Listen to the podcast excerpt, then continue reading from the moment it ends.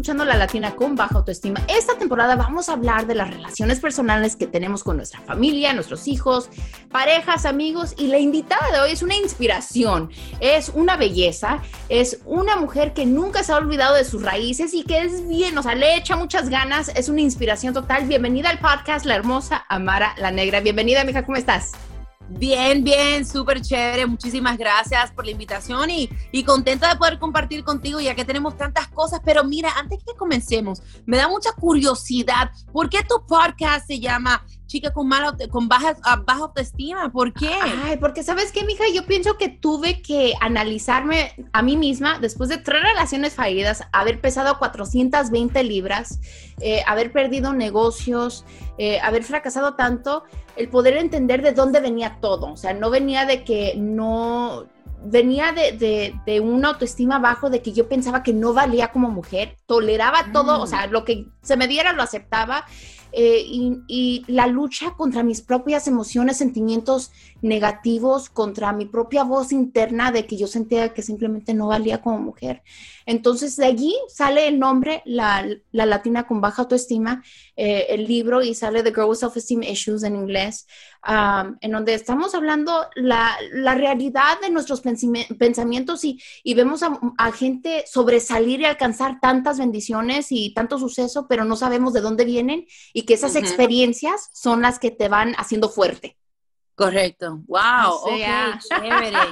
pero también tienes una historia muy, muy inspiradora, ¿ah? porque te veo con una autoestima muy alto. Ay, mija, ¿sabes qué? You know it, girl. Like, después de tanto tiempo, vas cayendo, vas tocando desde este fondo y de allí aprendes y de allí vas, sube, vas subiendo, subiendo y, vas aprendiendo a respetarte y a quererte a través del tiempo y a dejar, a dejar esas historias que te dicen los demás de ti misma, no los tomas como tu realidad, lo, lo echas a un lado.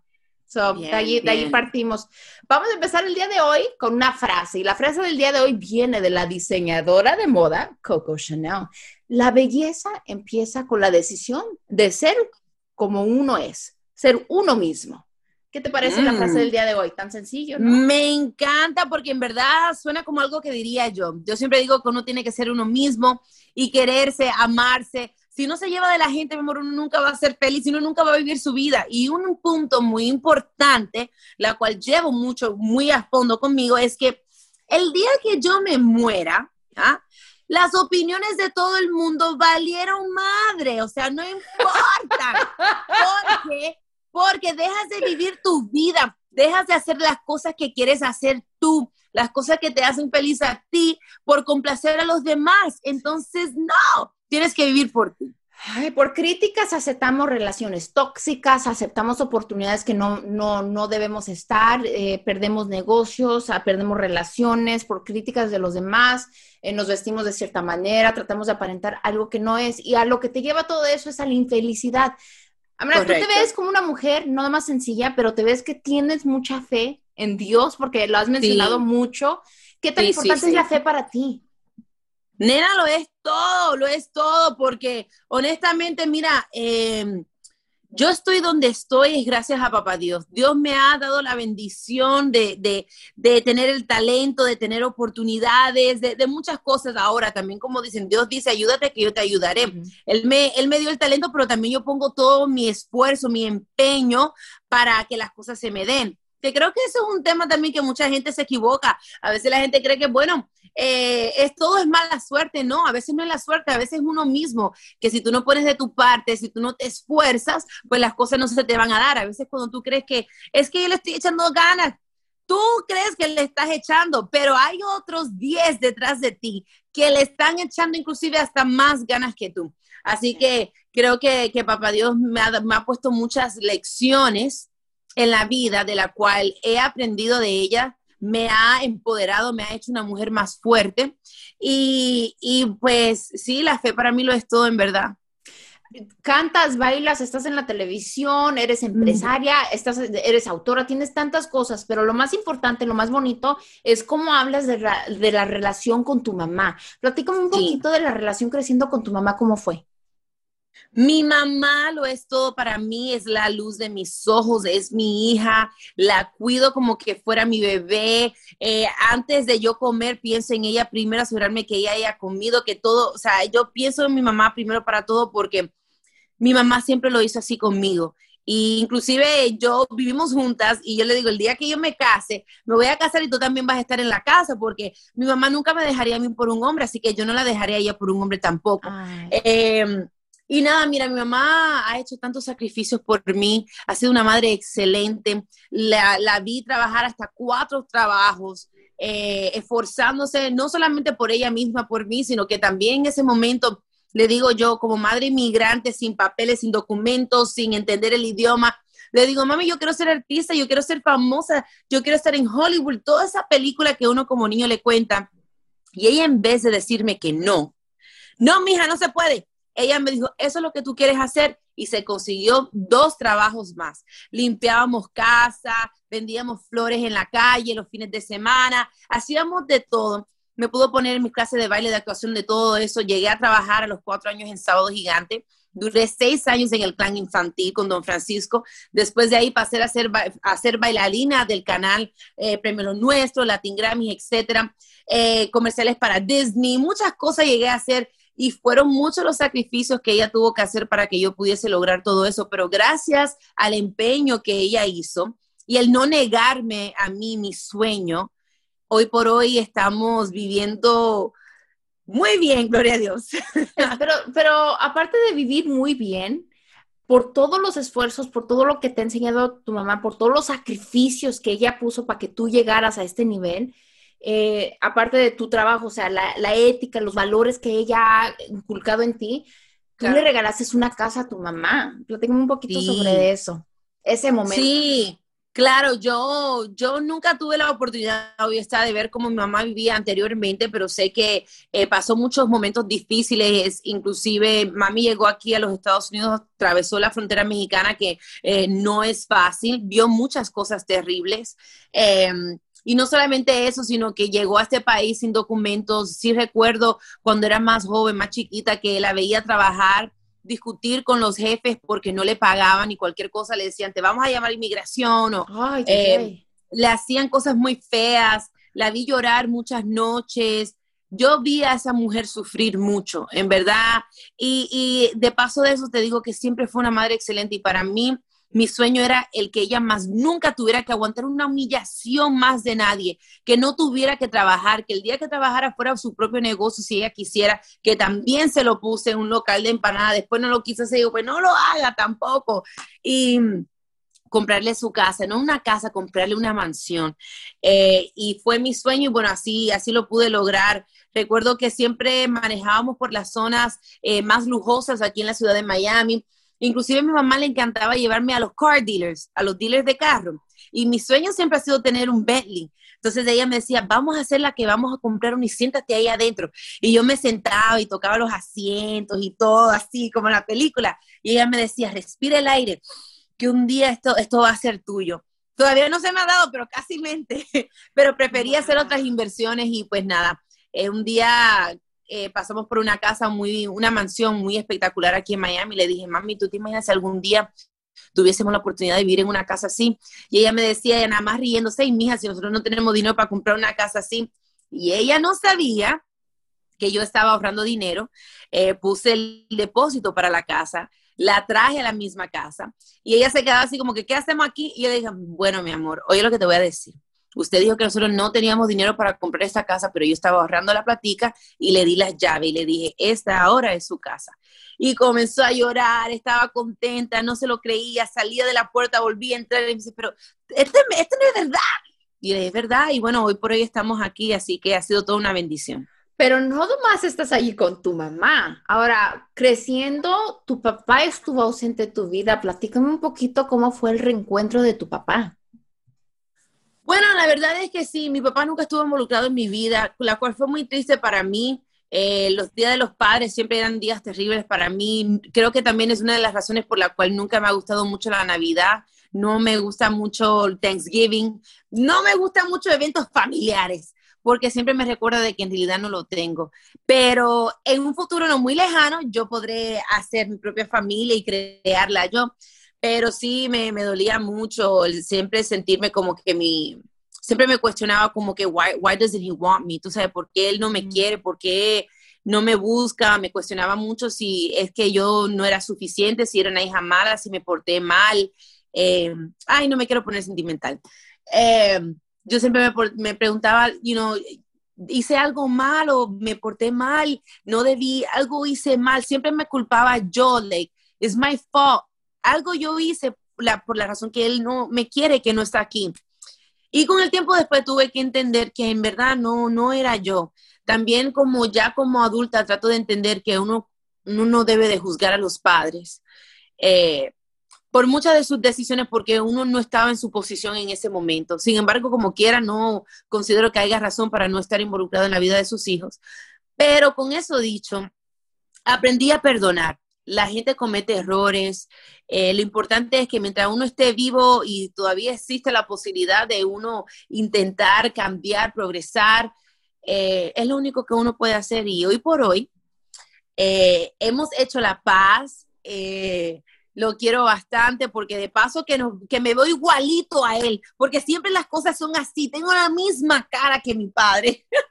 y, y, pues nada, hoy por hoy vivimos juntos, fíjate, ah, ya tenemos como tres semanas, casi un mes que estamos viviendo juntos, la pandemia fue muy difícil para muchas personas, incluyéndolo a él, y yo lo recibí con los brazos abiertos, y, mi historia también quiero que inspire a otras personas a que, que perdonen, mira, hoy, hoy uno está aquí, mañana no se sabe, o sea, perdona, no te estoy diciendo que olvides, no es que olvides, es que perdones, y si puedes intentar, yo digo que uno nace con un libro, un libro en blanco, Tú escribes cada capítulo de ese libro de tu vida. Si puedes escribir la nueva temporada, el nuevo capítulo de tu vida, incluyendo el perdón, tú tienes el control de eso. Así que, bueno, hoy por hoy estamos súper bien. Ay, mija, ¿se te hizo difícil perdonar después de tanto año? ¿Cómo fue ese proceso para ti? Porque yo sé que dices perdonar, pero, o sea, es un proceso pasar por todo. Tienes que tener, eres una mujer muy madura, ¿eh? Para poder, eh, porque incluso te tengo que ¿cómo tomó tu mamá la noticia? Porque tu mamá vive contigo. Sí, no, mi mamá oh, a los principios todavía de vez en cuando cuando puede le tira su pullita, pero siempre a los principios era, me dejaste sola con la niña y tú no sabes todo lo que tuve que pasar y dónde estabas y o sea, ya sabes, se iba por ahí. Cada oportunidad. Si él nada más decía, hay un vaso, me puedes pasar un vaso de agua, que te pase el vaso de agua con la que tú estabas allá y yo digo, mami, ya pasaron 30 años, no me importa, pero eh, hay que entenderla, hay que entenderla. yo no tengo hijos, pero me puedo imaginar como madre tener que sacrificar tanto y sentirte sola, sentirte que no tienes apoyo, pero como te digo, mira, el tiempo de Dios es tan perfecto que no fue fácil, pero la sangre también jala. O sea, cuando lo veo, no puedo, eh, mi corazón quiere como abrazarlo y decirle y perdonarlo y, y, compartir con él todos esos años que no pude tenerlo a mi lado. Oye, mija, ¿y qué dice tu papá ahora que ve la mujer que eres? Eres una gran mujer. Amén, gracias. Tú sabes que él es de muy pocas palabras. Él, mi mamá es la que es más eh, imperactiva y él es más melo, más tranquilo. Él es de pocas palabras. Él es más de lo que si te sonríe, ya con eso te dijo que le, le hiciste bien. Eh, nunca, sí me ha dicho que está orgulloso de mí y eso, pero no sé, eh, eso todavía como que toma tiempo. A veces toma tiempo. para mí se siente raro. Es mi primera vez en 30 años que acabo de cumplir que veo a mi mamá y a mi papá juntos en un mismo techo. Jamás había visto eso. Así que es un poquito raro, pero bueno, es parte de... Sí. Un aprendizaje. Oye, mija, y eso, eh, o sea, pasas por todo eso, el perdonar a tu papá, estás viviendo, él está viviendo ahí contigo, con tu mamá, tienes una excelente relación. ¿Cómo, ¿Qué has aprendido de las relaciones al tener tu relación contigo misma, tu relación propia y relación con otros hombres? O sea, ¿cómo ha impactado eso? No, muchísimo, ha impactado muchísimo, terriblemente. Y siempre que tengo la oportunidad de hablar con los padres y decirle, mire, si usted tiene una hija, eh, los, los varones lo necesitan aún más a su padre. Pero si usted tiene una hija, óigame, usted no sabe la necesidad que esa niña va a tener de usted, del cariño de padre, el, primer amor de una niña es su padre, que usted le enseñe cómo la deben de, tratar, qué debe de aceptar, cómo, o sea, eh, las niñas buscan esa protección de mi papá. Cuando algo malo te pasa, tú dices, le voy a decir a mi papá para que te diga o te haga, porque uno busca esa, esa protección. Y al no tenerla, a veces, en muchos casos, como me llegó a pasar a mí, uno termina hasta en muy malas eh, relaciones. Relaciones porque terminas buscando ese amor paternal en hombres, e inclusive hasta hombres de mayor edad. Eh, relaciones abusivas, no, no tanto eh, verbal, sino también físicas, pensando que, bueno, por lo menos aunque me dé, por lo menos me quiere porque está todavía conmigo. aunque me haga así, no importa porque no me ha dejado y, va a estar conmigo. Y no, ese tipo de cosas no se acepta pero entiendo que muchas de esas cosas vinieron por la falta de, de, no tener a mi padre a mi lado. Y bueno, sí afectó mucho, creo que todavía es el día de hoy afectado. No creo que me he sanado el 100% de esas cosas porque son muchos años de no tenerlo. Y bueno, ¿qué te digo? No sé si, si del todo me sane o mejore, pero creo que lo más importante es aceptar y entender el que la ausencia de mi padre sí es un factor para las razones la cual he tenido malas relaciones. O sea, es, es, primero entender, yo tengo un problema. O sea, no es normal, yo tengo un problema y no hay nada malo en, aceptar y entender de que, you know, me falta una tuerca. O sea, así como nos reímos, o sea, así como nos reímos, es tan importante que si están escuchando, entiendan lo importante que es decir, ok, sabes que tengo un problema.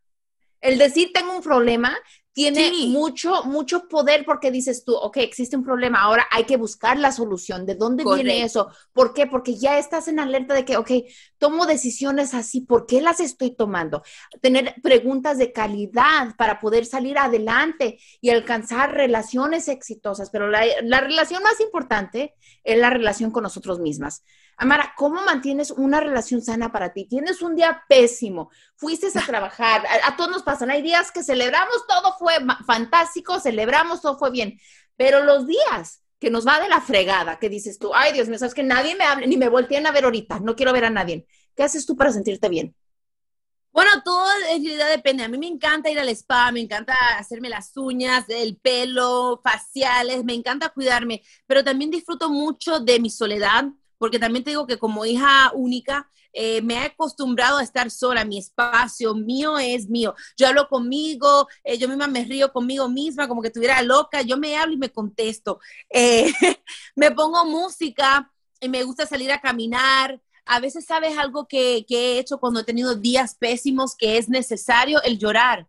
El llorar a veces es algo muy importante. Voy a la tina, al shower, baño y lloro y me desahogo conmigo misma, me hago preguntas porque a veces uno mismo tiene que escucharse hablar en voz alta para entender qué es lo que está pasando dentro de tu, de tu cabeza.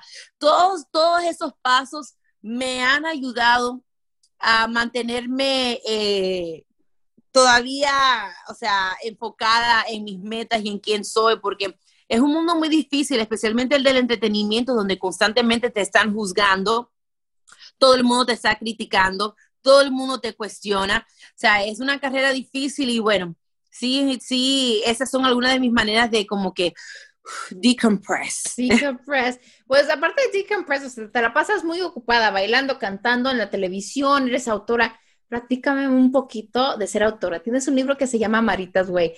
¿Por qué fue tan importante poder sacar este libro para ti? Porque ya vas en la segunda edición que viene en el 2021. Correcto. Amaritas Way para mí eh, era algo súper importante ya que sé que hay muchas niñas que me admiran. Sé que yo he podido ser un poco controversial, que si bailo sexy, me tomo fotos, no dejo de ser adulta y, estar en parte del, mundo del entretenimiento. Sin embargo, reconozco que eso no quita el que yo tenga buenas intenciones para las niñas que están creciendo, que sepan, por ejemplo, en mi primer, eh, en mi primer libro infantil, Amaritas Way, tiene, tres capítulos. Se habla de el nunca darse por vencido, creer en ti mismo, no importa lo que nadie diga, el amarte, el amar la textura de tu pelo, el color de tu piel, tus facciones, todo eso habla el libro y también la relación que debes de tener con tu mamá porque yo llevo una relación espectacular con mi mamá. Mi mamá siempre ha sido mi mejor amiga y creo que las niñas especialmente deben de entender que por mucha vergüenza que te dé lo que sea, confía en tu mamá, habla, habla con tu mamá, tu mamá siempre te va a dar los mejores consejos. Así que eh, me enfoqué en eso en ese libro. En este libro también quiero enfocarme en lo que es el bullying, Quiero enfocarme también como activista de la comunidad afrolatina en lo que viene siendo los derechos, eh, hablar de la igualdad. O sea, creo que, que los niños se les puede hablar de una manera que ellos procesen esa información, pero es importante de que ellos sepan, porque los niños de ahora están mucho más avanzados que anteriormente, tienen la tecnología, tienen tantas cosas, viven en una generación muy difícil, como obviamente están viendo, y quiero que sepan que, que por lo menos en Amarita, pueden confiar y, em, y Amarita en ellos tienen una amiga, así que estoy muy contenta de ese proyecto. Ay, qué lindo. Pues no, gracias por compartir. Aquí pasamos a lo que me encanta llamar los aprendizajes de Rosy, donde hablamos de un momento de adversidad que te empujó hacia adelante. ¿Puedes contarme uno de esos? ¿Y qué fue la lección que aprendiste de eso?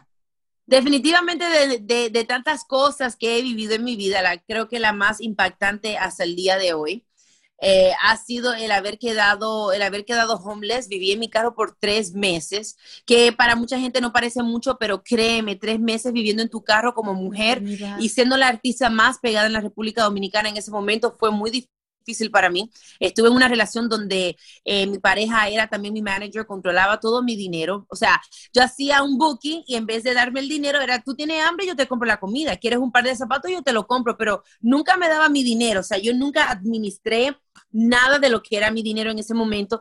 Y entonces en una ocasión tuvimos unos problemas en la casa, mi mamá me estaba defendiendo y él terminó votando a mi mamá. Al votarla a ella, yo dije, pues yo también me voy.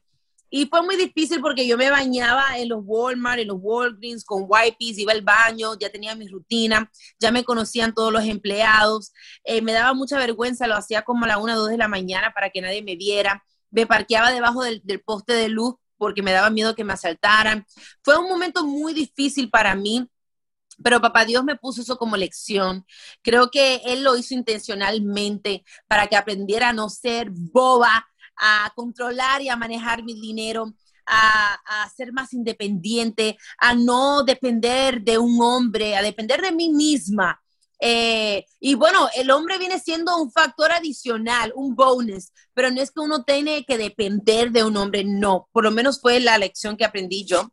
Y gloria a Dios, eh, me llama un día, yo estando ahí en mi carro terrible, eh, me llama, tenía un teléfono de esos bien baratico, me llama Enrique Santos, un locutor, una personalidad eh, muy reconocida, y me dice, mira, Mara, están haciendo una nueva programación, ¿te interesaría formar parte del programa? Eh, se llama, eh, se llama el palenque de Enrique Santos en Unimás. Y yo le dije, claro que sí. Y fue gracias a ese programa que me pude levantar, ahorrar una platica para rentar un apartamento. Inclusive ellos mismos no sabían que yo estaba viviendo en mi carro porque siempre llegaba muy bien maquillada, bien vestida, pero no sabían que de noche me iba a dormir al parqueo. Así que la vida me ha hecho aprender muchas lecciones y por eso hoy por hoy trabajo tan fuerte sin descanso para no, para más nunca regresar donde estuve. Mm, gracias por compartir tus lecciones. Gracias por ser una mujer que empodera a las demás y tu sencillez y que Dios te siga bendiciendo en todo lo que haces. Amara, ¿en dónde te pueden encontrar para más inspiración? Claro que sí, mi gente. Síganme a través de mis redes sociales, arroba Amara la Negra ALN, arroba Amara la Negra ALN en todas mis plataformas digitales. Ah, y nomás tenemos que compartir porque lo compartimos hace ratito. Amara tiene Airbnbs, así es que si te ah. quieres quedar, o sea, esta mujer es empresaria. Mija, si no te promueves tú, te promuevo yo, ¿eh? mira que ya casi se me pasa. También los quiero invitar a que sigan a través de Instagram, arroba Amara Airbnbs, arroba Amara Airbnbs. Eh, hice varias, varias inversiones y con Dios delante, papá Dios me va a permitir hacer mucho más inversiones en diferentes partes del mundo para que ustedes se puedan quedar en uno de mis apartamentos, mis terrenos, mis villas lujosas para que disfruten. Así que por ahora estamos en, la República Dominicana, en Santo Domingo. Próximamente estaremos tal vez en México, en África y aquí en Miami. Así es. Amara, que, que Dios te siga usando, bendiciendo, que te dé favor y gracia y siga adelante con esa sonrisa y esa cara hermosa. Te queremos y te mandamos un beso. Gracias por compartir con nosotros. Aquí en la Latina con Baja Autoestima. Soy Rosy Mercado. Gracias por escuchar.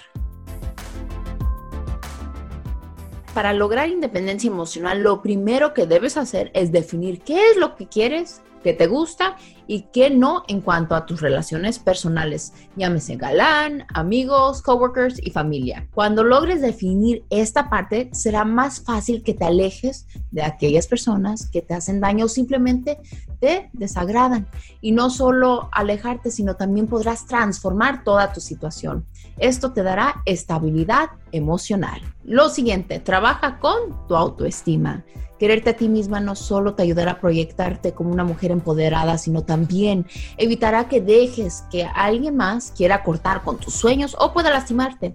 Tener un buen autoestima te permite identificar todas esas situaciones y personas que no te hacen bien y alejarte de ellas. Amarte significa que te respetes, te cuides, te cultives, etc. Y es lo mismo que debes esperar de la gente que te rodea. Aquí siempre para ayudar y aquí siempre para crecer contigo. Si quieres saber un poquito más de mi camino, asegúrate de leer mi libro La Latina con Baja Autoestima, disponible en inglés y en español a través de HarperCollins y HarperOne. Puedes encontrar el enlace para comprar mi libro en la descripción del programa donde sea que estés escuchando este podcast.